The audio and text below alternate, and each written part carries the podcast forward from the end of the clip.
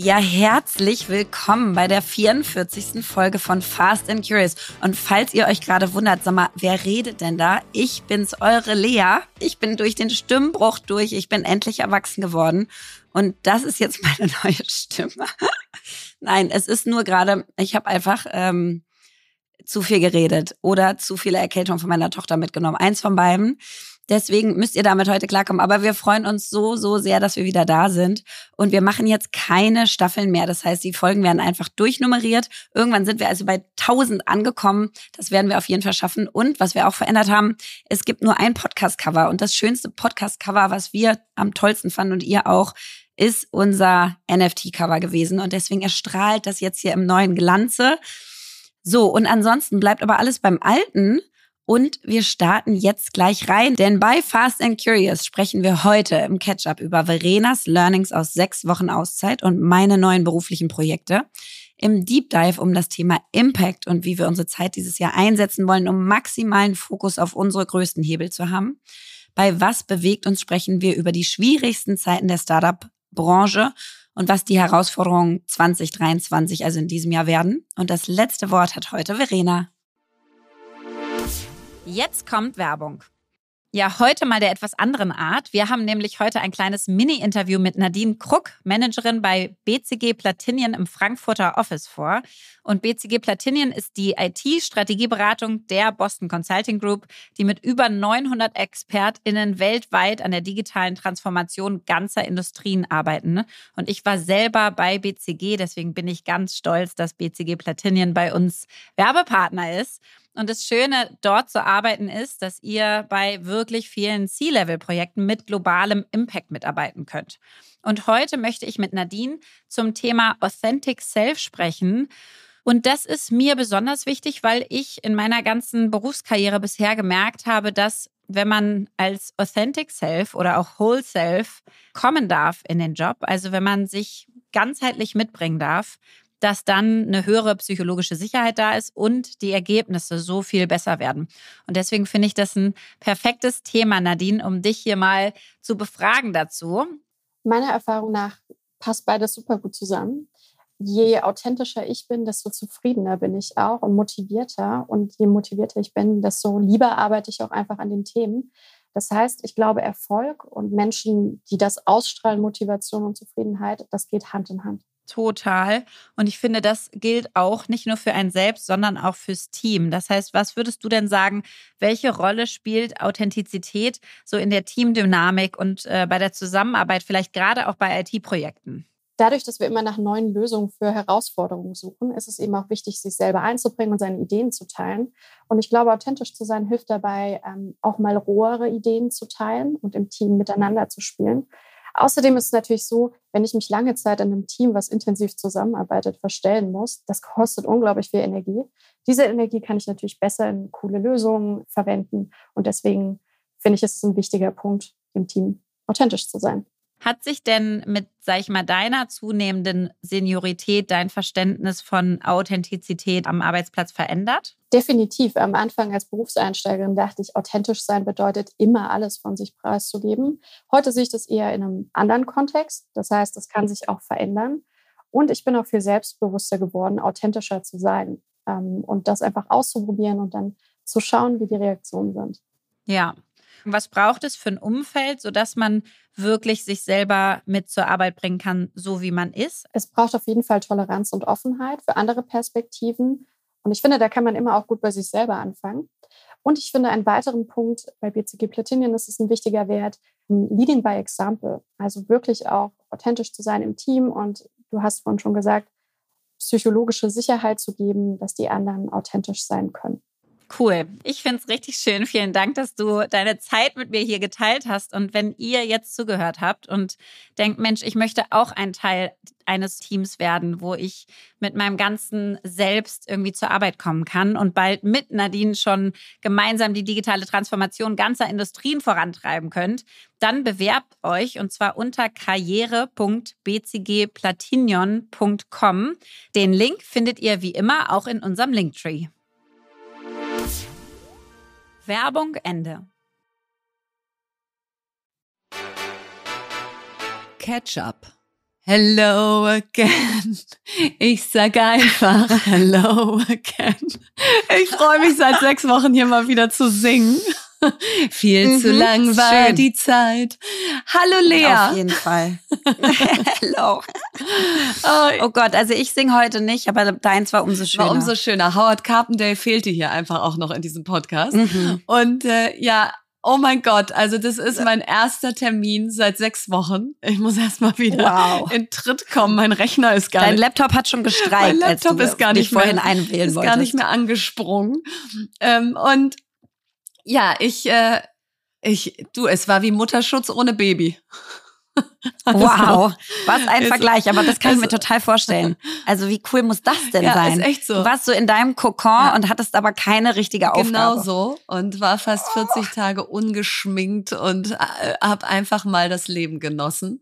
Und wie schön. Ja, und habe so überlegt, was war da jetzt alles drin, die sechs Wochen? Ich habe es ja null unter dem Aspekt, was da alles drin sein muss, gemacht, sondern ja mhm. eher so, let the game come to you. Also mal gucken, was da alles so passiert. Aber äh, nicht ganz überraschend, äh, vielleicht mal so meine Top 5 äh, Highlights der letzten sechs Wochen, nicht ganz überraschend lesen, hat es auf Nummer eins geschafft, aber auch ja, aus ich. Alternativlosigkeit, ja. Also du guckst irgendwie auf dein Handy, nix los. Du, äh, die Kinder sind in der Schule, in der Kita, nix ja. los. Und dann ist so, okay, was kann ich jetzt mal machen? Ich habe alles ausgemistet, die ganze Bude ist aufgeräumt, okay, dann lese ich mal.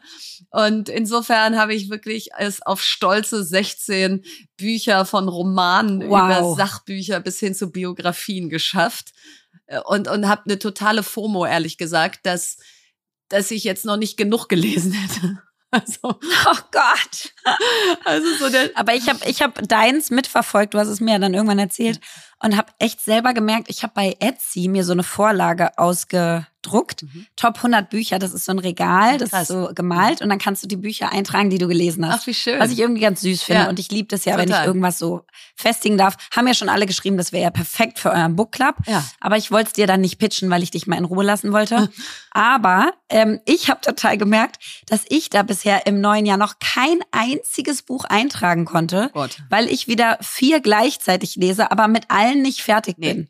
Also, nee. Und das geht halt. Das geht halt nicht. Jetzt bin halt ich so. ja wieder du da. hast die 16 wirklich fertig, ja, ne? Jetzt bin ich ja wieder da, da und durch. werde dir das wieder beibringen, wie man ein Buch fertig liest. Ich freue mich. Ja, also das war toll. Du, dann Sport. Äh, ich habe jeden Tag Sport gemacht, weil wenn du mal nicht morgens um 6.30 Uhr Sport machen musst, wo du total müde mhm. bist oder abends um 9, wo du total platt bist, so einfach. Dann macht's auch richtig Spaß. Wenn du Bock hast, dann macht's halt auch richtig Spaß. habe ich irgendwelche Bar-Classes gemacht ohne Ende und äh, Yoga und Joggen und was nicht alles. Also das war mega. Dann ähm, Schlafen ist halt einfach mein Killer-Feature. Ne?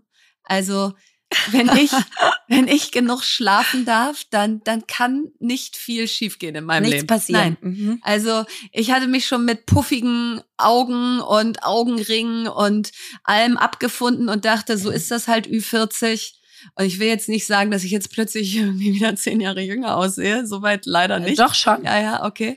Aber ich habe dich ja letzte Woche nicht gesehen, aber es kam zu mir auf diesem Frauen 100 Event einige, die meinten, Mensch, wir haben Verena gesehen, die hat ja einen Glow, wirklich, also die, die ist nicht gealtert, sondern verjüngt Ach, und so weiter. Und ich wusste ja, du hast sicherlich nichts machen lassen, deswegen muss das daran liegen. Es ist Schlaf.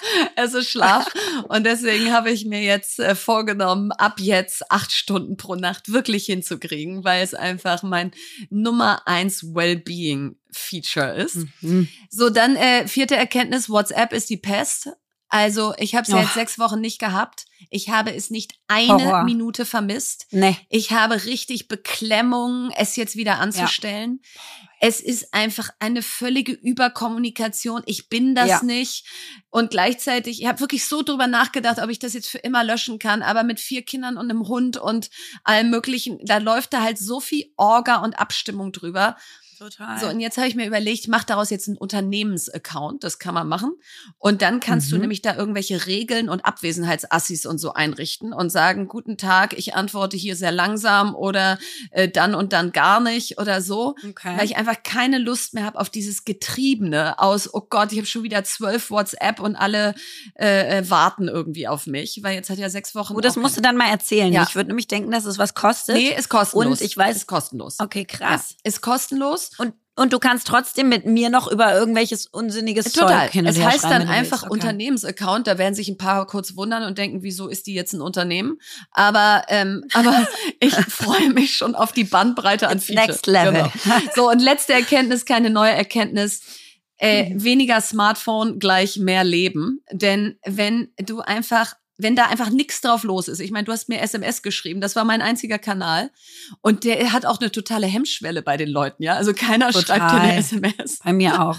So, dann ist halt einfach so viel Platz in deinem Leben für anderes. Also deswegen mal wieder das Plädoyer an uns alle und ich werde es halt schon nächste Woche wieder reißen, aber äh, echt dieses blöde Ding mal öfter wegzulegen. Es kostet einfach Ja. so viel Lebenszeit. Ja. Und du so. Finde ich, finde ich richtig schön. Ich bin äh, komplett im gegenteiligen Vibe von dir.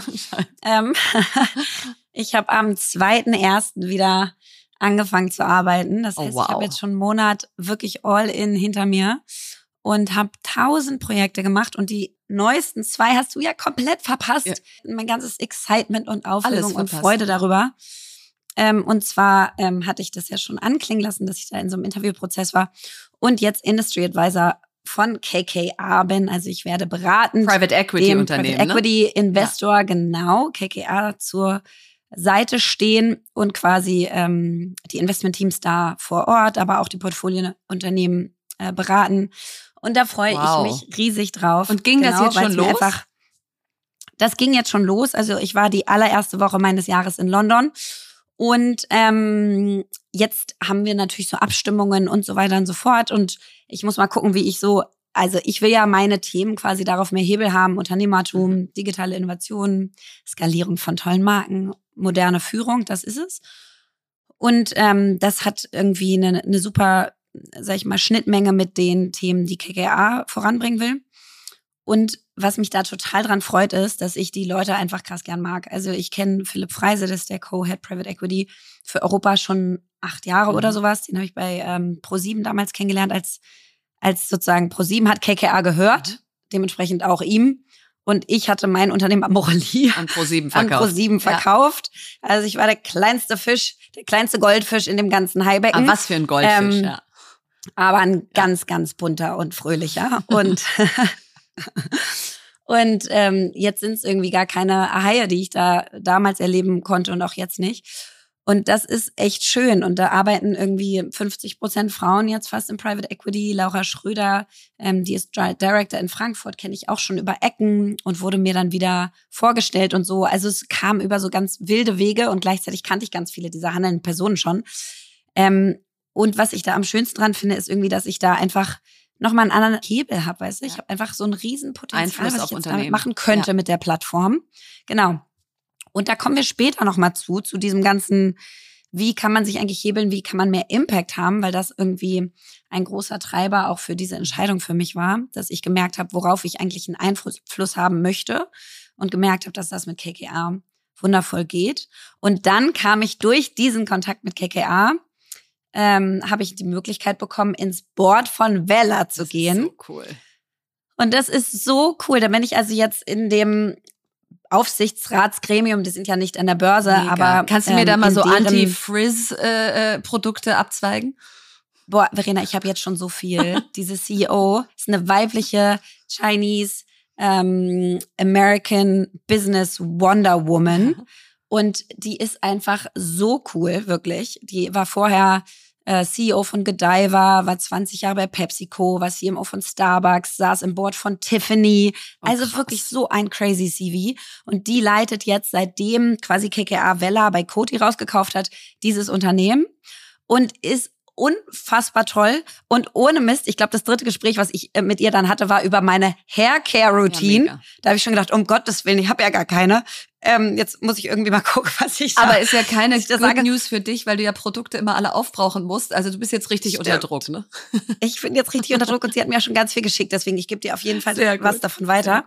Und ich bin jetzt auf jeden Fall fliege ich morgen früh dahin Ach, ab. zu meinem ersten Board-Meeting in New York. Ach Gott. Und zu Vella quasi, ja, und zu der Firma gehören auch so coole Firmen wie OPI, also die Nagellacke wie GHD, also so richtig tolle Unternehmen, wo sie diese ganzen, sag ich mal, Gründer auch mit eingekauft haben und viele davon sind immer noch da.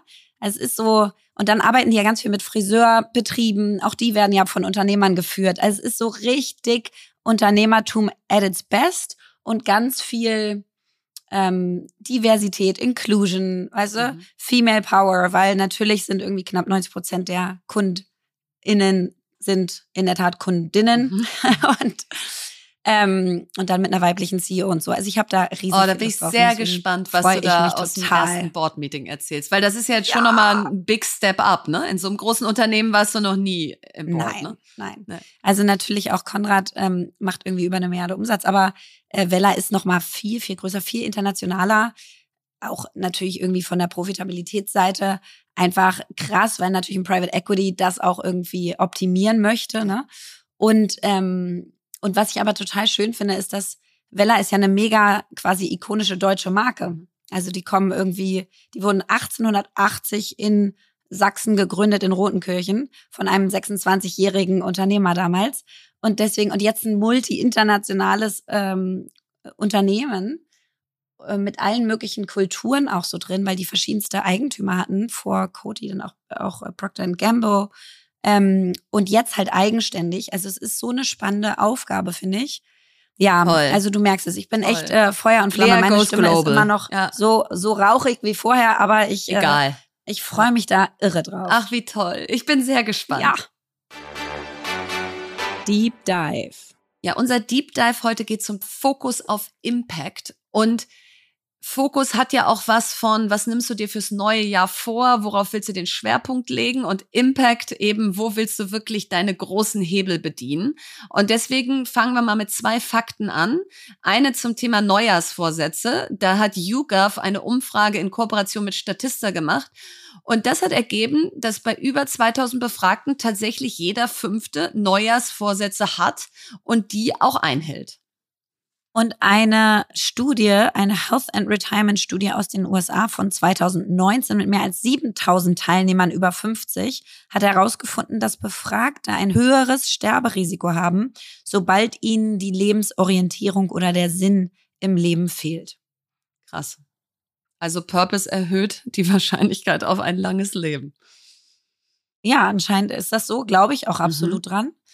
Ähm, und das passt sehr gut. Wir wollen ja heute darüber reden, wie wir unseren Impact ja verbessern, Steigern. verändern, ja. fokussieren wollen in diesem Jahr. Und ähm, ich habe ein, also ich habe zwei große Veränderungen für mich gemacht.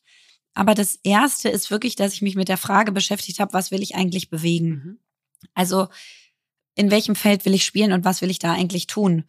Und ich habe mich jetzt selber an diese UN-Nachhaltigkeitsziele dran gehangen. Die wurden am 1. Januar 2016 quasi in Kraft gesetzt und zwar für 15 Jahre, also die gehen bis 2030. Und das sind quasi 17 Ziele, die sich unsere Weltgemeinschaft gegeben hat für die weltweite Sicherung einer nachhaltigen Entwicklung auf ökologischer, sozialer und ökonomischer Ebene. Und das, die findet man auch überall. Ja. Da gibt's so schöne Grafiken Total. in Deutschland, hier 17ziele.de. Und für mich hat das aber trotzdem nochmal so klar gemacht, ähm, da gibt's jetzt auch nicht von 17, 16, die auf mich passen, mhm. sondern, weißt du, es passen auf mich eigentlich zwei mhm. und die kann ich mir auch gut merken und daran kann ich dann immer bewerten, was mache ich, was jetzt oder was nicht. Und das ist das Ziel 8, menschenwürdigeres Arbeiten und Wirtschaftswachstum. Mhm. Und das Ziel 5, Gleichheit, Gleichheit der Geschlechter. Mhm. Und äh, das passt ja auch total, ja. wenn man, glaube ich, sich mein Wirken bisher anguckt. Aber für mich gibt es trotzdem mir so eine Klarheit und es gibt mir so eine krasse Verbundenheit mit der Welt und mit dem, was wir als Weltgemeinschaft als wichtig erachten, ja. dass ich das Gefühl habe, wie in so einem Fallbeispiel, weißt du, worauf habe ich jetzt Impact, worauf zahle ich ein? Ja. Und dann habe ich so gedacht, okay, wenn das jetzt meine beiden Ziele sind, auf die ich einzahle für unsere Weltgemeinschaft, wie kann ich dann darauf maximalen Impact entwickeln? Und das war bei mir ganz krass Fokussierung jetzt über die Jahre. Also das heißt, ich habe jetzt gesagt, okay, mein Fokus ist, und das sind immer noch mehrere Sachen, weil ich so bin, aber trotzdem, mein Fokus ist auf jeden Fall 10 More In. Mhm. Da habe ich einen absoluten Impact sowohl auf die Arbeitswelt als auch auf die Gleichheit der Geschlechter. Das ist ja. genau das, was wir damit tun, dass wir so groß werden lassen, wie es irgendwie möglich ist. Dann unser Podcast. Wir haben auch absolut genau auf die Arbeitswelt, Wirtschaftswachstum und Gleichheit der Geschlechter Impact. Mhm. Wahrscheinlich noch mehr auf die Arbeitswelt, weil wir darüber ganz viel reden. Ähm, und trotzdem glaube ich, dadurch, dass wir zwei Frauen sind, bewegt das schon was. Und dann ähm, meine Beiratsposition, unter anderem jetzt auch KKA und Vella, ähm, weil ich so gedacht habe, okay, in den Bereichen kann ich einfach meine Wirksamkeit erhöhen, indem ich mit riesigen, großen Milliardenkonzernen zu tun habe, mit denen ich jetzt normalerweise nicht so viel ja. zu tun habe, weil ich halt aus der Startup-Szene komme. Ähm, aber in diesen Beiratspositionen funktioniert das für mich gut, weil ich bin weiterhin Unternehmerin, das will ich bloß nicht ändern. Aber ich kann trotzdem mein unternehmerisches Gespür und die Themen, für die ich stehen möchte, auf einer größeren Bühne einbringen. Und was ich jetzt aber auch gemacht habe, ist, ich habe gesagt, quasi meine Speaker und Kooperationen müssen auch auf Impact gehen. Das heißt, weniger Sachen dafür größer und auf diese zwei Themen einzahlen. Und ich habe selbst meine Spenden ähm, habe ich neu sortiert. Das heißt, ich habe ganz viele Spendenbereiche, in die ich gespendet habe, die auch total toll sind, ähm, gestoppt und gesagt, ich möchte eigentlich auch meine Spenden alle in die Richtung lenken. Das heißt, ich spende jetzt über die Tenmore In Stiftung ab diesem Jahr mhm. ähm, und spende in diese Bereiche Arbeitskultur äh, von morgen und Gleichheit der Geschlechter. Und habe dann nochmal definiert, und was will ich eigentlich weniger machen? Weniger Business Angel Investitionen, weil ja, wo Ach, ich Impact, so viele. ja, aber es gibt Kapital da draußen. Ich habe auch so viele. Es ist super kleinteilig. Es ist wundervoll, um Gottes Willen. Aber ich habe einfach selber nicht mehr so den Fokus darauf. Ähm, und ich will auch weniger Medienarbeit machen. Das hat natürlich einen Impact, absolut. Mhm. Also deine Reichweite erhöhst du und das hat einen riesen Impact. Allerdings ähm, hatte ich letztes Jahr so das Gefühl, ich möchte irgendwie wieder von vor den Kulissen hinter die Kulissen. Ich will wieder anfangen zu arbeiten, ich will wieder hinten wirk wirksam werden und werkeln und so ein bisschen wieder so bauen mhm. und ähm, mir was aufbauen und anderen was aufbauen.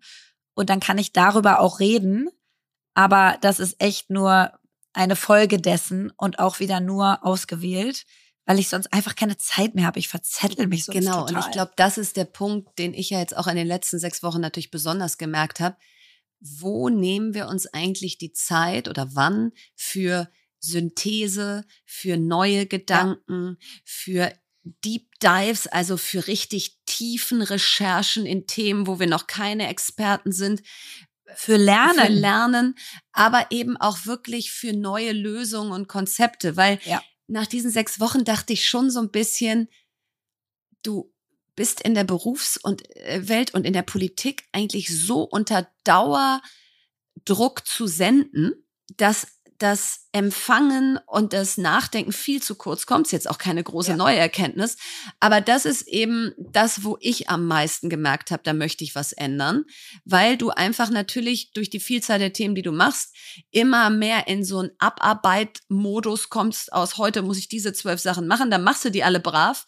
Ist auch alles super. Aber es ist ja eher etwas, was schon da ist, was du abspulst, als dass wirklich was Neues entsteht. So. Und deswegen habe ich jetzt mal für inhaltlichen Impact. Also ich finde es erstmal mega spannend, wie du da dran gegangen bist, dass du sagst, ich suche mir da zwei der, der, der Nachhaltigkeitsziele und die hänge ich mir jetzt fast über den Schreibtisch, ja. Und jedes Mal, wenn eine Anfrage kommt ja, oder ja, wenn so. jemand mir ein neues Projekt ja, vorstellt, dann so und vielleicht ziehe ich dann mal das einmal vor bei mir. Was ist das bei mir für dieses Jahr und wahrscheinlich auch darüber hinaus, weil es geht ja gar nicht immer darum, jede, jedes Jahr neu zu definieren, wer man ist und was man macht. Das soll ja auch eine nee. Kontinuität haben, aber es immer wieder so ein bisschen fokussierter hinzukriegen.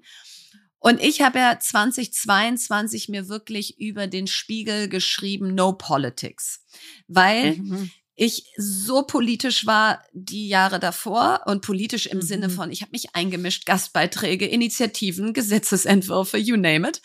Habe ja auch wirklich äh, zwischenzeitlich ja. gedacht, wenn die mich fragen würden, ob ich Digitalministerin werde, dann sage ich ja, hat halt keiner gefragt. Ähm, so, und dann habe ich halt äh, wirklich 2022 gesagt, no politics, weil ich wollte nicht die sein, die da in Minute eins dieser neuen Regierung am, am Seitenrand steht und irgendwie sagt, das, warum macht ihr das nicht? Und das ist ja noch nicht gut und ja. so, bevor die sich überhaupt mal sortiert haben. So, und auf Landesebene dachte ich ja auch, da ist jetzt die Berlin-Wahl gelaufen äh, und da wird jetzt erstmal fröhlich regiert. Das hat sich dann herausgestellt, dass das leider nicht so ist, weil jetzt ja nochmal gewählt wird. Aber so, das heißt, ich habe richtig 2022 gesagt, ich zwinge mich, das mal nicht zu machen. Jetzt habe ich sechs Wochen Pause gehabt und habe einfach mal in mich reingehorcht, was kommt da hoch? Und es kommt halt sofort Politik hoch. Ja, also mhm. ich frage mich, wie können Demokratien weiterhin handlungsfähig bleiben? Ich habe so ein geiles Buch gelesen. Oh, geil darf ich nicht mehr sagen. Liebe Grüße an meine oh. Mutter, die wirklich ja oh, oh. immer so ein äh, wahnsinnig lieber Fan ist, aber die gesagt hat, ich hätte in der letzten Folge vor Weihnachten so viel geil gesagt, dass ihr das peinlich gewesen wäre. Also, äh, liebe Mami, kein Geil mehr von mir. Also, habe ein ganz tolles Buch gelesen, How to Stand Up to a Dictator, kann ich wirklich jedem empfehlen. Mhm. Und da wird einfach klar, dass durch große soziale Medien, die eher Fake News nach mhm. oben spülen und so, es wahnsinnig schwer ist, Demokratien am Leben zu halten. Dann kommt nächstes Jahr die Europawahl, dann funktioniert das irgendwie alles gerade nicht mehr so richtig mit den Parteien im Sinne von, die können nicht das durchdrücken, für das sie eigentlich stehen. Also die, mhm. die, Grünen hadern damit, dass sie eigentlich zu wenig Klimaschutz machen. Die FDP kommt nicht mit Digitalisierung und Bildung so in Tritt, wie sie wollten. So, und deswegen habe ich jetzt einfach gedacht, okay, jetzt ist ja Gott sei Dank 2023, es ist ja nicht mehr No Politics. Und ich merke einfach, wie, wenn es um meinen Impact geht, politisch sein, mich in Politik einmischen, zu überlegen, welche Wege gibt's da, ist einfach das, was ich dieses Jahr wieder mehr machen möchte. Und da will ich jetzt auch noch gar keine Lösung präsentieren, weil ich sie mhm. auch noch mhm. gar nicht habe. Aber ich möchte tief eintauchen. Wo stehen wir bei Digitalisierung? Von 630 Dienstleistungen des Staates gibt es erst 33, die funktionieren. Ich möchte die Fakten parat haben. Ich möchte wirklich wissen, wo wir den, wo wir ansetzen können und nicht so schmalspurmäßig, ja, Digitalisierung läuft noch nicht in Deutschland, sondern richtiger Deep Dive. So, also das ist so meine erste Erkenntnis für meinen eigenen Impact. Ist zwar kein UN-Nachhaltigkeitsziel, sich in Politik einzumischen, aber ist mein persönlicher Impact. Du, das hat, das hat wahrscheinlich Impact auf alle diese UN-Nachhaltigkeitsziele. Ja, wahrscheinlich. Und, ähm, und ich finde es so schön, weil ich finde schon, dass wenige Menschen, ich will fast sagen von deinem Kaliber, aber das klingt so komisch, aber sag ich mal, mit deiner, mit deinem Erfahrungsschatz und deinem Wissensschatz und Durst und deiner so Präsenz und auch Energie wirklich in die Politik noch gehen wollen. Nein, und das finde ich halt keiner. irgendwie für uns als Gesellschaft so toll, dass es Menschen wie dich noch gibt, die sagen, ey, ich tue mir das trotzdem an, weil ich würde es ich würd's einfach nicht machen. Ähm, ich würde das nur von der Seitlinie machen und da mich ansonsten raushalten, weil das wirklich nicht mein Expertengebiet ist. Ähm, und das finde ich total schön, dass du da wieder hingefunden hast. Ich wette, da werden sich jetzt ganz viele melden und sagen, ich will mitmachen, ich will irgendwie helfen. Ich weiß ja noch gar nicht, in welche Richtung es Möchtest geht, aber einfach diese mal drüber Partei oder diese Position. ich weiß. Ah, oh, das ist richtig cool. Ähm, also, nachdem wir jetzt gerade gesagt haben, okay, was bewegt uns eigentlich und wofür brennen wir und wo will man eigentlich den Impact haben, habe ich dann so gedacht, okay, und habe ich dafür eigentlich das richtige Setup? Also funktioniert mein persönliches Setup für mich und auch inspiriert es mich und macht es mir Freude. Mhm. Und dann habe ich so, oh Gott, wie tief ich heute bin. Ich muss die ganze Zeit selber lachen. Ähm, Gott. Sogar also, dein, ich habe dann, ah, dann ähm, habe ich ganz äh, nachgedacht, mir ja. überlegt, welches Setup hätte ich gerne. also ich habe äh, dann in der Tat überlegt, erstmal personell, Mhm. Ähm, wer unterstützt mich eigentlich wo auf den Themen, auf denen ich arbeite? Und du kennst ja, sage ich mal, das Setup so ein bisschen. Zum einen habe ich mein Tenmoy in Unternehmen. Da sind wir jetzt vier Vollzeit-Leute, was mich ganz, wow. ganz froh macht, weil wir das selber ganz profitabel führen. Oder ganz profitabel stimmt nicht, aber profitabel führen. Mhm. Und ähm, uns das selber leisten, was ich total schön finde. Und dann hatte ich aber auch immer noch eine wundervolle Mitarbeiterin Lisa, die mit mir Investments durchgeht und, und ganz viel mich auch sonst unterstützt, sozusagen assistenztechnisch, ähm, was wundervoll ist. Und dann hatte ich noch auch Freie, die mich unterstützt haben bei LinkedIn, vor allen Dingen beim Posten um 7.55 Uhr und mich daran erinnern, dass man postet und auch mir mit mir so Redaktionspläne durchgehen.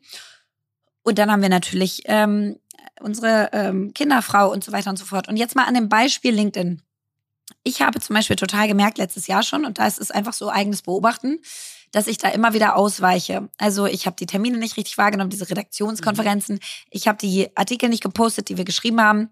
Ähm, ich habe mich nicht, nicht gemeldet auf die Artikel, die die geschrieben haben, ähm, die ich dann natürlich, also quasi, das ist ja ein, ein Zusammenarbeitungsprozess, Total. aber ich habe einfach gemerkt, das funktioniert für mich nicht so. Und ich habe jetzt mit beiden gesprochen, die sind beide wundervoll und habe gesagt, es tut mir leid, aber ich mache das wieder selber, mhm. weil LinkedIn für mich einfach Hobby ist. Und ich ja. möchte mich da so kreativ ausleben. Und ich möchte es auch lassen, wenn ich es lassen möchte. Und ich möchte mich auch nicht die ganze Zeit schuldig fühlen anderen gegenüber, dass ich Sachen nicht poste, die einfach dann doch nicht meins sind. Ich kann da nicht externe Beiträge, also extern, es ist nie extern, aber es ist dann sozusagen so geholfen mit Recherchen ja. von denen und so weiter und so fort, die aber nicht genau meine sind, die nicht genau meine Worte sind, das nicht genau meine Zahl ist, die ich zeigen wollen würde. Und dann ist es für mich fast mehr Arbeit. Und dann dachte ich so, nee, ich lasse es einfach. LinkedIn kommt in ein anderes Bucket. Das ist nicht, das ist Hobby. Das ist sozusagen, mein Beruf ist mein Beruf. Und wenn ich Bock habe, rede ich darüber auf LinkedIn. Aber wenn ich nur einmal in 100 Jahren poste, dann poste ich einmal in 100 Jahren. Und wenn ich dadurch meinen Top Voice bei LinkedIn verliere, dann ist, dann ist das, das, so. Ja, so, das ist ne? nicht Weil da dein, musst du irgendwie dreimal die Woche ja, posten oder nein, so. Sorry, kann ich nicht machen, will ich nicht machen, ist nicht meine Messgröße. Ja. Und das ist zum Beispiel was, wo ich personell mal durchgegangen bin. Dann zum Beispiel habe ich mir auch überlegt, mein Tech-Setup. Ich habe genau dieselbe, also Hassliebe kann man es nicht nennen, sondern wirklich den, denselben Hass. Ärger mit WhatsApp, Hass. ähm, ich arbeite halt über WhatsApp. Das heißt, ich bin dauerhaft online bei WhatsApp quasi gefühlt. Ja. Und es nervt mich so sehr. Es reißt mich die ganze Zeit raus. Ich habe letztens wieder gelesen, der durchschnittliche Mitarbeiter im, in einem Unternehmen wird dr alle drei Minuten abgelenkt. Das, ist, und das ist ja noch wenig. Schnitt, ich dachte noch schneller, noch mehr. Alle drei Minuten. Ja. Und es dauert im Schnitt 21 Minuten, bis wir den Kopf wieder so hinkriegen, dass er beim, bei derselben Tiefe, beim selben Fokus wieder da ist. Krass. Und jetzt denkt man alle drei Minuten niemals. Aber doch, du hast hier eine WhatsApp, da willst du dir kurz einen Kaffee holen gehen, da merkst du, du musst auf Toilette, da spricht dich jemand an, da wurde es zu laut, jemand hat Musik angemacht und so weiter. Und WhatsApp ist eine, eine der größten Bürden und deswegen wollte ich da nochmal gucken, Slack nutzen, mhm. WhatsApp nur noch für Privates, so dieses ganze ja. Tech-Setup einmal lösen. Ich will eine Trello-Liste haben, wo ich alle meine Ideen reinhacke, unsortiert weil ich ganz oft eine Idee habe beim. Ja, das mache ich mit Ahnung. Asana. Ich habe da so eine ja, genau. Brainstorming-Spalte, da schreibe ich einfach immer alles rein, was mir gerade einfällt und dann kann ich später zuordnen, zu welchem Projekt gehört es eigentlich. Genau, weil selbst ja. wenn du das Projekt suchst, bist du teilweise hast genau. du die Idee schon wieder verloren. Nein. Also du brauchst ein Ding, wo du es reinknallen kannst. Und jetzt ja. mache ich das immer mit einem Hashtag, also quasi sozusagen Podcast ist der Hashtag. Dann weiß ich, okay, das ist alles für unseren Podcast. Ten more in, dann weiß ich, okay, das ist für die Themen irgendwie äh, was auch immer, Keke Avella. Und ich hau das aber in dieselbe Spalte und sortiere es dann später, was viel besser ist, weil dadurch mache ich es und krieg's erstmal überhaupt raus. Ja. Ähm, also das ist für mich das ganze Thema Tech-Setup. Und dann habe ich noch das letzte, quasi Setup-Inventur, ist das Thema so materielles und Konsum, das, was du, glaube ich, gerade auch gemacht mhm. hast. Also ich habe einmal zu Hause, bin ich gerade noch voll dabei, äh, weil ich ja die ganze Zeit gearbeitet habe. Auszumisten. hatte ich leider nicht was? so viel Zeit. Ja. Genau, einfach auszumisten. Sachen verkaufen, ja. spenden, raus. Alles, was ich ein Jahr nicht angezogen habe und nicht denke, ich will es morgen anziehen, kommt ja. weg. Und ich finde tausend Gründe, warum es nicht wegkommen sollte, aber es macht einfach keinen Sinn. Ähm, und dann auch das Thema Medienkonsum. Weil ich schon zum Beispiel immer meine Inventur mache äh, aus Konten, denen ich folge bei Instagram. Mhm. Und die hardcore wegstreiche durch, durch, also quasi immer zwischen den Jahren. Mhm. Und ähm, dann aber gemerkt habe, okay, Instagram selber macht mich auch kirre einfach. Mhm. Ähm, hatte ich ja schon oft, das nervt mich, ich kann es nicht äh, stoppen, wie du WhatsApp, weil ich halt darüber auch Marketing mache und auch, sag ich mal, mich mit Menschen verbinde und teilweise auch, wenn ich jetzt nach New York fliege, weiß ich jetzt schon, fühle ich mich einsam und dann will ich kurz teilen, dass ich jetzt in New York gelandet bin, weil ich dann so aufgeregt bin, dass ich das gern teilen möchte mit ja. der Welt. Und dann möchte ich das da gerne machen. Und das ist auch okay. Aber ansonsten wirklich habe ich da Konten rausgehauen, Zeiten geblockt, alles Mögliche, ähm, weil ich einfach gucken will. Genauso dieser kurze Swipe zu Bild.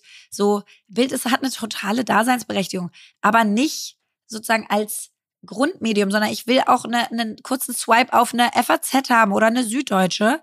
Dadurch, dass sie aber natürlich nicht so ähm, provokant berichten, teilweise auch oder so groß. Muss man, mehr. Oder so bildlich. Muss man mehr Zeit mitbringen. Muss man, genau, man muss Headspace. sich ein bisschen ja. mehr strecken. Genau. Deswegen kommen die bei mir gerade auf die erste Seite meines Handys und sowas. Weißt du, ich meine, das sind, ich weiß, das sind ja so Bullshit kleine Sachen. Aber ehrlicherweise ganz viele kleine Beispiele und Themen führen dazu, dass du dich veränderst und einen anderen Input dann bekommst und dann genau. auch über andere Sachen nachdenkst und andere Sachen wieder raussenden kannst. Genau, und ich glaube, darum geht's ja. Wie schafft man es, seine Zeit, die einem zur Verfügung steht, für die Dinge zu nutzen, die man möchte. Und ich habe ja gerade im äh, Verenas Book Club 4000 Wochen gelesen und ja. äh, da haben wir heute Abend auch große äh, Buchbesprechung. Und im Prinzip sagt dieses Buch, wir verfallen alle in die Falle, dass wir die kleinen To-Dos, die schnell gehen und die uns so eine Befriedigung verschaffen aus, oh, jetzt habe ich aber schon sechs Sachen heute abgearbeitet, zuerst ja. machen. Die sind ja. aber überhaupt nicht die, für die wir eigentlich antreten. Ja. Und dazu gehört eben auch, oh, jetzt habe ich ja heute meinen Schreibtisch aufgeräumt und die Waschmaschine und dann noch das Paket zur Post gebracht und so. Ja. Und alles gibt dir so eine kleine Befriedigung aus, guck mal, ich habe mein Leben im Griff und da bin ich ja genauso. Und dann ist es aber 15 Uhr und das Zeitfenster endet, indem man Zeit hatte für die großen Dinge.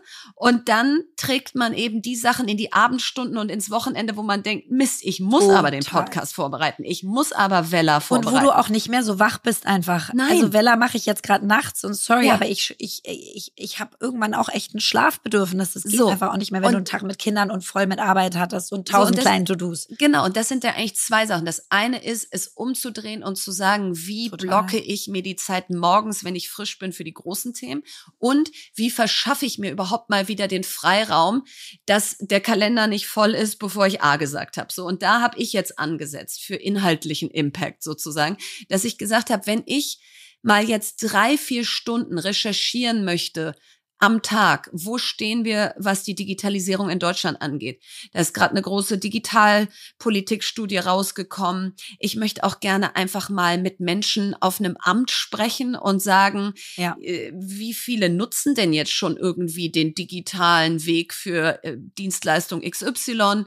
Ich möchte gerne mal mit Schulleitungen sprechen aus, was macht ihr eigentlich schon digital und wo fühlt ihr noch 480 Formulare aus? Ja. Weil überall auch wieder rausgekommen ist Bürokratie, sowohl bei Unternehmen als auch bei Schulen ist irgendwie neben Personalmangel der lebende Faktor Nummer eins. So, wenn du das machen möchtest, dann brauchst du Zeit im Kalender. Deswegen habe ich jetzt große Blöcke Ich-Zeit in meinem Kalender. Und die hatte ich immer schon in so einer anderthalb Stunden Block äh, Art. Mhm. Die habe ich dann aber auch sofort wieder aufgegeben, wenn ja. dann irgendwer gesagt hat, wollen wir mal Mittag essen oder wollen wir Absolut. mal telefonieren, dann war sofort die Ich-Zeit wieder weg. So, und jetzt habe ich wirklich gesagt, die sind jetzt so heilig, als wenn, was weiß ich, der Bundeskanzler mich sehen will, äh, was jetzt auch nicht so oft vorkommt. Und in diesen Ich-Zeiten, die sind jetzt drei, vier Stunden lang, nicht jeden Tag natürlich, das kriege ich nicht hin, aber trotzdem sehr, sehr regelmäßig bis zum Ende des Jahres eingetragen. In denen habe ich keine Vorgabe an mich selber, was ich da machen muss aber es muss etwas von meinen Schwerpunktthemen sein. Also es darf nicht mhm. sein, die Waschmaschine ausräumen, E-Mails beantworten und das Paket zur Post bringen, ja. sondern eben bei den Themen äh, ansetzen, wo ich sage, da möchte ich, dass am Ende des Tages was drin war um dann eben auch am Ende des Tages, wenn die Kinder im Bett sind, mich mal in die Situation zu versetzen aus, du darfst jetzt auf dem Sofa liegen und lesen oder äh, einfach spontan mit deinem Mann essen gehen. Also darf ich eh, aber dann denke ich nicht, shit, dann muss ich aber den Podcast heute Nacht vorbereiten oder äh, den Vortrag, den ich halte, morgen früh um fünf oder so. Also das, äh, da trickse ich mich jetzt hoffentlich selber aus. Und ich habe mir tatsächlich auch jetzt mal so eine ganze Woche geblockt, als wäre ich da im Urlaub, was ja jetzt auch nicht irgendwie selten vorkommt, dass man einfach mal Urlaub hat. Und da ist kein einziger Termin. Und da kann dann meine Assistentin sagen, nee, nächste Woche ist sie nicht da, da müssen wir mal danach gucken. So. Oh, und dann, ist mega gut. Das ist mega, weil das ist noch das besser ist als nur gut. so drei, vier Stunden. Ja. Weil, weil die Aussage, nee, nächste Woche kann sie nicht, da ist sie nicht da, sagt jeder, ach so, okay, fein. Versus, wenn du weißt, ja. doch, du bist eigentlich da, aber du hast ja. keine Zeit, dann hat schon wieder dieses, ha, aber für dich habe ich keine Zeit. Ja, so. und vor allen Dingen, ich habe diese, ähm, das, was du gerade sagst, diese einzelne Blogger, das war mein großes Learning auch, ist so ein absurdes, aber ich habe gemerkt, dass quasi meine Termine sind alle externe Termine, die im Kalender stehen und alle Vorbereitungstermine dafür, zum stehen Beispiel für ein Board-Meeting, stehen ja. nicht drin. Das heißt, der ganze Tag ist komplett voll und dann muss ich nachts oder morgens oder am Wochenende, während Kindern, diese Vorbereitung machen, was irgendwie Horror ist. Du arbeitest eigentlich 24-7. Und deswegen habe ich jetzt Vorbereitungsblocker drin, aber ich muss trotzdem zugeben, jetzt haben wir es den 30. Januar heute, dass ich wahrscheinlich von den Vorbereitungsblocktagen, die ich drin hatte, 70, 80 Prozent überschrieben habe in den letzten Wochen. Also ich habe trotzdem Termine dann reingepackt, weil ich so war, ah, da ist ja nur der Vorbereitungsblocker, dann mache ich es halt später. Ja, ja. Aber das Ding ist, ich lerne jetzt gerade damit und merke, okay, es funktioniert nicht anders. Ich muss die verteidigen. Du musst es machen. Sonst sitze ja. ich halt nachts und das ist genau. halt scheiße. Das ist einfach auch nicht fulfilling. Es macht dann alles nicht mehr so viel Spaß. Nein, es macht nicht mehr so viel Spaß und du, äh, to be seen, wie erfolgreich ich damit bin, ja. Ich komme jetzt mit hehren Vorsätzen und habe ja noch keinen Tag äh, wirklich gearbeitet. Aber es es fühlt sich gut an und dazu gehört eben auch, wie du gerade sagst, was steht nicht drin im Kalender? Bei mir steht Sport nicht im Kalender, ja, weil äh, ich irgendwie denke, ja, ja, Sport mache ich ja schon immer. So, nee, mache ich halt nicht, wenn der Tag um mhm. 6.30 Uhr losgeht mit Kindern und dann rattert ja. so ein Kalender durch und abends bin ich platt, mache ich halt keinen Sport. So, und ja. jetzt habe ich wirklich mir eingetragen, ich liebe diese Bar Classes, das ist so eine Mischung aus äh, Ballett ist echt übertrieben, aber so so irgendwie ja. Core-Training, das immer Haltung, gut atmen, ja. aber auch Kraft und ich liebe die und das ist für mich fast ein Goodie und die mal jetzt dreimal die Woche, die sind fest im Kalender und da habe ich auch davor und danach Zeit geblockt, damit ich da auch nicht so reinhechel und wieder raushechel, so und habe mir einfach äh, fest vorgenommen, dass die genauso Bestandteil meines Lebens jetzt sind wie alles andere, was ich immer mache. Mhm. Und das Zweite, das hatten wir ja kurz vor Weihnachten einmal besprochen, das äh, habe ich mir ja von Kati Ernst abgeguckt. Die hat ja letztes Jahr jeden Monat unter ein Motto gestellt, unter eine Challenge und sich jeden Monat eine Sache vorgenommen. Und damit habe ich jetzt im Januar angefangen. Also wie wahrscheinlich die Hälfte aller Deutschen habe ich jetzt im Januar kein Alkohol getrunken. Das war jetzt ja. noch nicht wirklich eine Challenge, weil gefühlt macht's jeder und damit ja. hat's dann auch eine totale Akzeptanz. Ja. Ähm, deswegen habe ich noch keinen Kaffee oben drauf gesetzt, was drei Tage Monster Kopfschmerzen gemacht hat und genervt hat und jetzt bin ich halt gerade nicht mehr abhängig davon und das ist auch eine neue Zucker Form der Freiheit gemacht. Ah, also ich habe cool. keinen Alkohol und keinen Zucker, also kein Jetzt, wenn in einem dunklen Brot Zucker drin ist, dann nicht, ja, aber so kein raffinierter kein Zucker. Aktiv. Ne? Ja, genau. So, und jetzt im Februar habe ich gedacht, ich brauche jetzt zum Jobanfang sozusagen was Spaßigeres, was ich jeden Tag mache. Jetzt mache ich jeden Tag 30 Minuten Hula Hoop mit so Gewichten. Boah, aber das ist lang. Ja, und 30 so, da sind, Minuten, das ja, ist schon so lang. Zwei Kilo Gewichte, die gibt's so bei Decathlon, diese ja, Hula Hoops geil. für ich 20 auch so Euro. Einen, der steht hier neben mir. Ich hab auch so, einen. und 30 Minuten und dann lege ich halt ein Telefonat da drauf, äh, ja, ja. wenn ich den mache. Also ich brauche dann schon irgendeine Beschäftigung. Aber das mache ich jetzt jeden Tag, um äh, dann so total gut straffen Bauch und äh, so.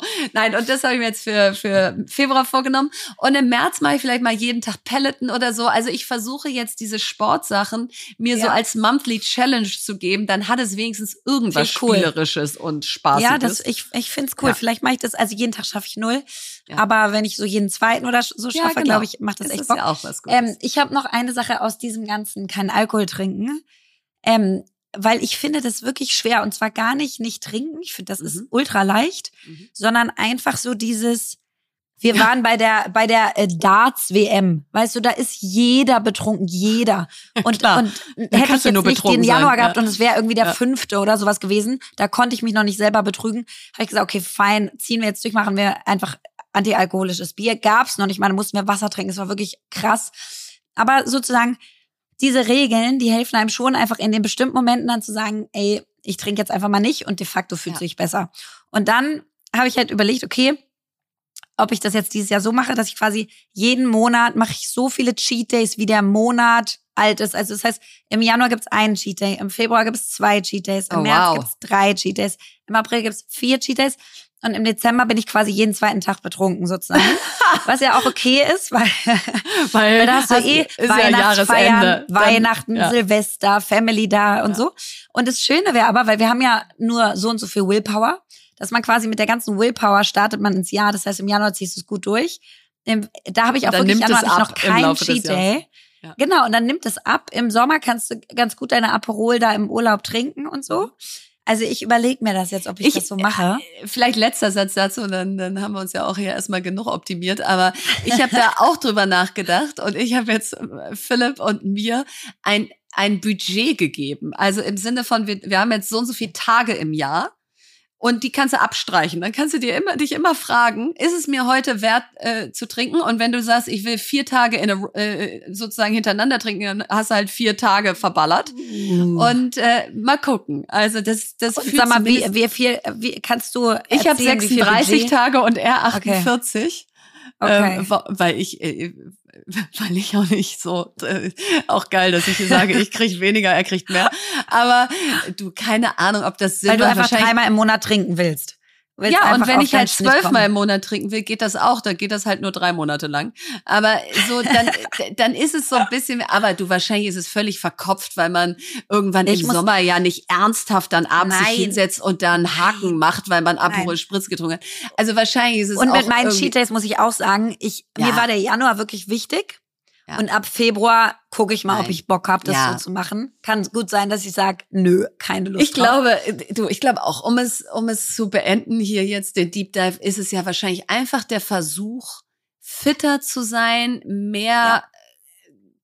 Gehirnkraft, mehr Headspace zu haben für die Themen, die einem wichtig sind ja. und nicht immer aus dem letzten Loch zu pfeifen und dann erst zu reagieren, sondern gar nicht erst zum letzten Loch zu kommen. Jetzt kommt Werbung. Ja, heute möchten wir euch Sage vorstellen und das ist ein global führender Anbieter für cloudbasierte HR-Software, der sich darauf spezialisiert hat, KMUs dabei zu helfen, ihre Geschäftsprozesse zu vereinfachen und zu automatisieren. Und ich als Gründerin, aber viele von euch äh, Geschäftsführer, Führungskräfte kennen das, kann das total nachempfinden, weil wir wollen natürlich unsere Mitarbeiter wir wollen tolle Leute einstellen, wir wollen sie dann befähigen, einen super Job machen zu können. Und das alles braucht aber viel Bürokratie und viel administrativen Aufwand und Arbeit. Also zum Beispiel das ganze Bewerbermanagement, dass man sich ordentlich meldet, dass man weiß, wie viele Menschen sich auf welche Jobs beworben haben, wo die gerade in dem ganzen Bewerbungsprozess stehen. Dann das Thema Reisekosten mit unseren ganzen Mitarbeitern. Wir hatten gerade eine riesen Feedback-Cycle in unserem Unternehmen. Auch das muss nachgehalten werden. Die Daten müssen irgendwo hinterlegt werden, sodass ich da wieder darauf zugreifen kann. Also wir haben ganz, ganz viele HR-Herausforderungen, ja, die einfach so eine, so eine Führung eines Unternehmens mit sich bringen. Und da kann man sich Hilfe holen durch HR-Software. Jetzt hat das Unternehmen eine neue Studie, HR-Trends, die Zukunft der Personalarbeit herausgebracht, für die sie über 1000 Personalverantwortliche in KMUs befragt haben. Und die Befragten haben mitgeteilt, was sie nachts wach hält, woran sie arbeiten, was für Technologien wie KI sie einsetzen und wie sie über die Zukunft von HR denken um da mal ein paar Insights mit euch zu teilen. 98 Prozent der Befragten macht ihre Arbeit Spaß, denn sie sind in den HR-Bereich gegangen, um etwas zu bewirken. Also das ist doch schon mal richtig schön. Allerdings hat die Studie auch ergeben, dass sich aktuell 87 Prozent der HR-Teams gestresst fühlen und 78 Prozent der HR-Führungskräfte glauben, dass der Einsatz von KI bei HR-Aufgaben ihnen in Zukunft viel Zeit ersparen wird. Das hilft also sicherlich auch dabei, dass sich die HR-Teams weniger gestresst fühlen. So, und wenn ihr jetzt neugierig geworden seid und weitere Insights aus der Studie haben möchtet, dann ladet euch die Studie kostenfrei auf www.sage.de slash HR und Sage wird geschrieben S-A-G-E, also auf sage.de slash HR herunter und alle Infos findet ihr wie immer auch nochmal im Linktree in unseren Show Notes. Werbung Ende. Was bewegt uns? Ja, also ähm, ich glaube, wir schauen beide so ein bisschen mit Unbehagen und mhm. schon größerer Unsicherheit auch auf die Startup-Branche, als wir es eine lange, lange Zeit gemacht haben. Also ich bin in die Branche gekommen 2010, genau nach der letzten Krise. Ähm, ich war 2002 schon da, also als die Krise schon war. also mittendrin. mittendrin. Ähm, und sag ich mal, in meiner Zeit ging es eigentlich immer aufwärts, würde ich sagen. Ja, also seit total. 2010 war das wirklich der Startup-Boom. Die Bewertungen wurden immer größer, verrückter. Jetzt in den Corona-Jahren nochmal zu einem ja. ganz anderen Level, wo wirklich jede ja, Seed-Finanzierung irgendwie von Gründern ohne Erfahrung und ohne richtiges Businessmodell mit irgendwie, keine Ahnung, 10 Millionen äh, Bewertung, Bewertung losging. Ja. Und ähm, und ich meine, da haben wir ja schon alle gedacht, okay, das ist völlig verrückt. Und trotzdem hat man es irgendwie auch mitgemacht, weil irgendwie war der Hype da. Und dann kamen auch viele spannende Modelle und Menschen um die Ecke, man hat überall investiert und jetzt merken wir gerade das totale Gegenteil. Es kommen gar keine Rückflüsse mehr. Die ähm, Startups, in denen ich bin, haben entweder gut vorher noch geraced und können es noch so aushalten bis Mitte, Ende diesen Jahres oder haben schon Schwierigkeiten oder man musste irgendwelche Pay-to-Play-Runden machen oder was auch immer. Pay-to-Play heißt ja, dass, dass du einfach nochmal sagst, wer gibt noch Geld und dann wird praktisch, werden die Anteile nochmal neu verteilt, als genau. wäre es nochmal Minute Null. Ja. Und wenn du quasi kein Geld reingibst, dann kriegst du, also dann sind deine Anteile auch dann weg. Dann sind deine Anteile weg, ja. Und ähm, und das ist schon gerade auch die VC-Fonds schütten nichts aus, also geben, es gibt keine Rückflüsse oder so. Deswegen ist einfach der Kapitalmarkt knapp, ne? Und das sieht man ja auch irgendwie an den Zahlen. Also im Jahr 2021 wurden, sag ich mal, 20 Milliarden ähm, in, von VCs in, in deutsche Startups investiert und 2022 dann nur noch ein bisschen mehr als die Hälfte, 11,5 Milliarden.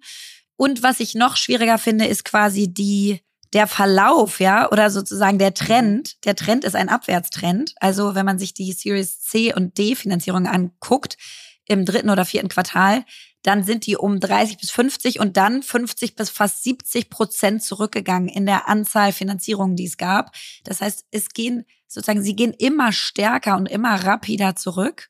Und ich habe das Gefühl, wir haben da den Boden der Badewanne noch nicht erwischt. Nein, überhaupt nicht. Denn du hast natürlich jetzt gerade bei den B2B-Unternehmen auch, dass Kunden ihre Budgets kürzen, dass sie Ausgaben senken, dass du äh, ne, Inflation, Rezession, sinkende Börsenbewertung, Druck auf Private äh, auf private Firmen, aber auch Private Equity weniger investiert. Also du hast jetzt ganz viele Faktoren, die glaube ich alle in die falsche Richtung zeigen. Und deswegen, ja, was bewegt uns? Wie schafft man es trotzdem? Ja, mhm. weil wir sind ja nun beide nicht die Untergangspropheten, nee. die sagen so, äh, das war's jetzt leider. Äh, jetzt äh, war es zehn Jahre toll und ab jetzt gibt's keine Startups mehr. So, nee, du hast weiterhin wahnsinnig starke Geschäftsmodelle, aber alle eint natürlich, dass sie jetzt ihre sogenannte Runway verlängern müssen. Also wie lange haben sie noch Cash für ihre Kosten, wenn sie noch keine Gewinne machen oder auch ja. wenn sie Gewinne machen, ne, kann man ja auch ausrechnen. Und da haben es eben, wie du eben gesagt hast, die Guten ja wirklich geschafft zu sagen, ich nehme noch mal Geld jetzt auch in der Krise auf, weil mein Geschäft eigentlich gut funktioniert und ich will mir einfach mehr Zeit verschaffen, weil ich ja. nicht weiß, wie lange dieser Abschwung, in dem wir gerade sind, dauert. Und natürlich Kostenreduktion. Die Unternehmen, die, die, die das wirklich jetzt sehr ernst nehmen, gehen radikal durch und streichen Sachen, die nicht wichtig sind. Und dazu passt natürlich dann auch, äh, wenn Unternehmen jetzt pleite gehen, Startups, also so zum Beispiel ja Zenloop, die so NPS-Erhebungen gemacht haben. Das sind wahrscheinlich Kosten, wo Unternehmen jetzt sagen, klar hat mich mein NPS immer interessiert, mhm. aber wenn ich jetzt Kosten reduzieren muss, dann reduziere ich lieber da, als jetzt bei irgendwas, was überlebenswichtig ist. Ja, oder äh, oder Startups, die dann nicht pleite gehen, aber aber sich sozusagen kaufen lassen. Ne? Ja, also zum Beispiel haben wir unser Geschäftskonto bei Penta. So mhm. Penta wurde jetzt von Quanto in äh, Frankreich, dem französischen Konzern äh, oder Konkurrenten, nicht Konzern, Konkurrenten aufgekauft. Und die haben in der Tat sogar gesagt, ohne die Krise hätte es diesen Penta-Exit nicht gegeben. Nein, das ähm, wollte ja also, selber ein Unicorn werden. Genau, na klar. Ja. Und das war auch auf dem besten Weg dahin nach meinem jetzt Konsumentengefühl, ja. Aber ja. Ähm, oder hier Gorillas, gut, da gab es natürlich auch vorher schon Diskussionen über das äh, Geschäftsmodell, aber auch an, an den türkischen, ans türkische Vorbild Getir verkauft. Also es ist quasi so ein bisschen in Anführungszeichen Fire Sale, also schon noch der Exit, der irgendwie natürlich immer noch hoffentlich das Investorengeld äh, zurückbringt, aber gleichzeitig nicht das ist, was man, was man sich als Unternehmer wünscht. Nee. Und ich muss sagen, wenn man jetzt sozusagen guckt, okay, was unterscheidet denn die Spreu vom Weizen? Finde ich, ist ein Teil, den ich immer wieder sehe, ist dieses, es gibt die Menschen, die quasi so peu à peu denken mhm. und dann gibt's die, die so all-in denken. Ja. Und dieses peu à peu führt zu so einem Sterben auf Raten. Also die gucken erstmal, Mist, jetzt müssen wir irgendwie unsere ganzen drei Leute Expenses entlassen. mal ja. genau mal rangucken. Dann entlassen wir drei Leute. Dann machen wir das irgendwie ähm, vorsichtiger. Dann machen wir die Preisanpassung, warten wir noch ein bisschen, mal gucken, wie die Kundschaft reagiert. Machen wir später. Und ich muss echt sagen, so, ich, ich glaube, da eher an eine pessimistischere Prognose zu glauben und zu sagen, all in, ich mache nicht peu à peu, sondern ich gehe gleich an alle Hebel rein, weil ich weiß nicht, wie schlimm diese Krise wird. ähm, ist meist sinnvoller und das sieht man, finde ich, dann schon auch bei den Tech-Konzernen in den USA, die ja massiv entlassen. Und natürlich ist das schlimm für die Ja. ganze Branche. Massenentlassung von 18.000 bei Amazon, 12.000 bei Alphabet, 11.000 bei Meta. Das ist ja un also gigantische Mengen Ja. ähm, Stellenabbau und gleichzeitig ähm, ist es ist es quasi Konsequenzbereitschaft auch. Unternehmertum, das ist es ja. Ich meine, damit, ich, ich habe schon sehr viele Menschen entlassen und das ist ja die Schattenseite des Unternehmertums, wo, über die man immer nicht so gerne redet, wo man sagt, ich stelle lieber ein, ich habe lieber Bewertungssprünge, als dass ich darüber rede. Aber das eine gehört halt zum anderen. Ein Unternehmen atmet, ja, und in Jahren, in denen es richtig gut läuft, hast du mehr Leute, kannst du mehr Kosten für Dinge ausgeben und in anderen weniger. Und trotzdem tun diese Schrumpfzeiten natürlich immer massiv weh. Ja. Ich glaube, was mir wichtig ist, ist, heißt das jetzt, dass man nicht mehr gründen sollte dieses Jahr? Und da glaube ich eben gar nicht, dass es das heißt, weil du hast weiterhin gefüllte Fondkassen. Die Venture Capital Fonds haben ja noch ganz viel Kapital. Das legen sie natürlich viel konservativer gerade an. Ja, die Bewertungen sind niedriger. Und Aber- teilweise rufen sie es wahrscheinlich auch nicht zu 100 Prozent ab. Muss man auch Nein, sagen, wenn du aber- 800 Millionen geraced hast, liegen die ja nicht äh, in deiner Tasche, Nein, sondern nein, die genau. sind immer noch bei den LPs, sozusagen bei den Limited Partners äh, bei Ja, ihren aber- Banken. Aber wenn du dir die, den Climate Tech Sektor Total, anguckst, total. mit NPAL, äh, mit, mit äh, wie sie Ja. da alle heißen, dann, dann sind das schon natürlich jetzt irgendwie goldene Zeiten. Und ich glaube, das ist auch wichtig, dass man nicht alle über einen Kamm schert und sagt, okay, weil Fast Commerce à la Gorillas jetzt nicht mehr funktioniert, darf man jetzt keine Climate Tech Unternehmen mehr gründen, sondern gerade in der Krise musst du natürlich besonders schlau gründen, weil eben nicht jeder Geld kriegt. Ja. Und du darfst dich aber gleichzeitig auch nicht davon verunsichern lassen, dass so viele out of business gehen, weil es natürlich auch eine gewisse äh, irgendwie Alternativlosigkeit für die Investoren gibt. Also wenn jetzt ein guter kommt, kriegt der Geld, weil es so wenig Gelegenheiten gibt. Ne? Also es ist schon auch eine spannende Zeit für die richtigen Ideen, aber es ist eben alles andere als einfach. Und äh, ja, und wahrscheinlich eine Marktbereinigung, die, die es schon oft gab und aus der wir auch wieder rauskommen, aber die jetzt erstmal schmerzt. Ja, da sind wir schon wieder am Ende unserer schönen 44. Folge. Und was für mich heute echt nochmal so ein Aha-Moment war, war, dir zuzuhören, wie du da jetzt dran gegangen bist, aus wie findest du den Fokus, wie überlegst du für dich, was mache ich, was mache ich nicht, weil ich glaube, je mehr Klarheit man da hat und je mehr man das wirklich überm Schreibtisch stehen hat nach dem Motto, ich sage ja zu diesen Themen und nein zu denen, desto weniger Reibungsverluste bei jeder Mail, bei jeder Anfrage, die reinkommt. Also das fand ich richtig cool. Was ich auch schön fand, ist irgendwie, ähm, uns wurde ja früher ganz oft gesagt, wir sind so ähnlich. Mhm. Und A, persönlich merkt man, glaube ich, dass das, dass wir ganz, ganz unterschiedlich sind und dass das auch deswegen so gut funktioniert. Und jetzt merkt man es aber auch so mit unserem Fokus in Impact, Ja, dass ich halt doch mein, ja. mein Grounding und mein Fundament in der Wirtschaft sehe und du vielleicht in der Politik. Ja. Und das finde ich total spannend. Da freue ich mich so sehr darauf, dass wir dann immer wieder darüber diskutieren können, über auch all die Schnittmengen, die dazwischen liegen in diesem Podcast. Und ähm, ja, jetzt hast du das letzte Wort. James Clear. Don't set yourself goals, change your system.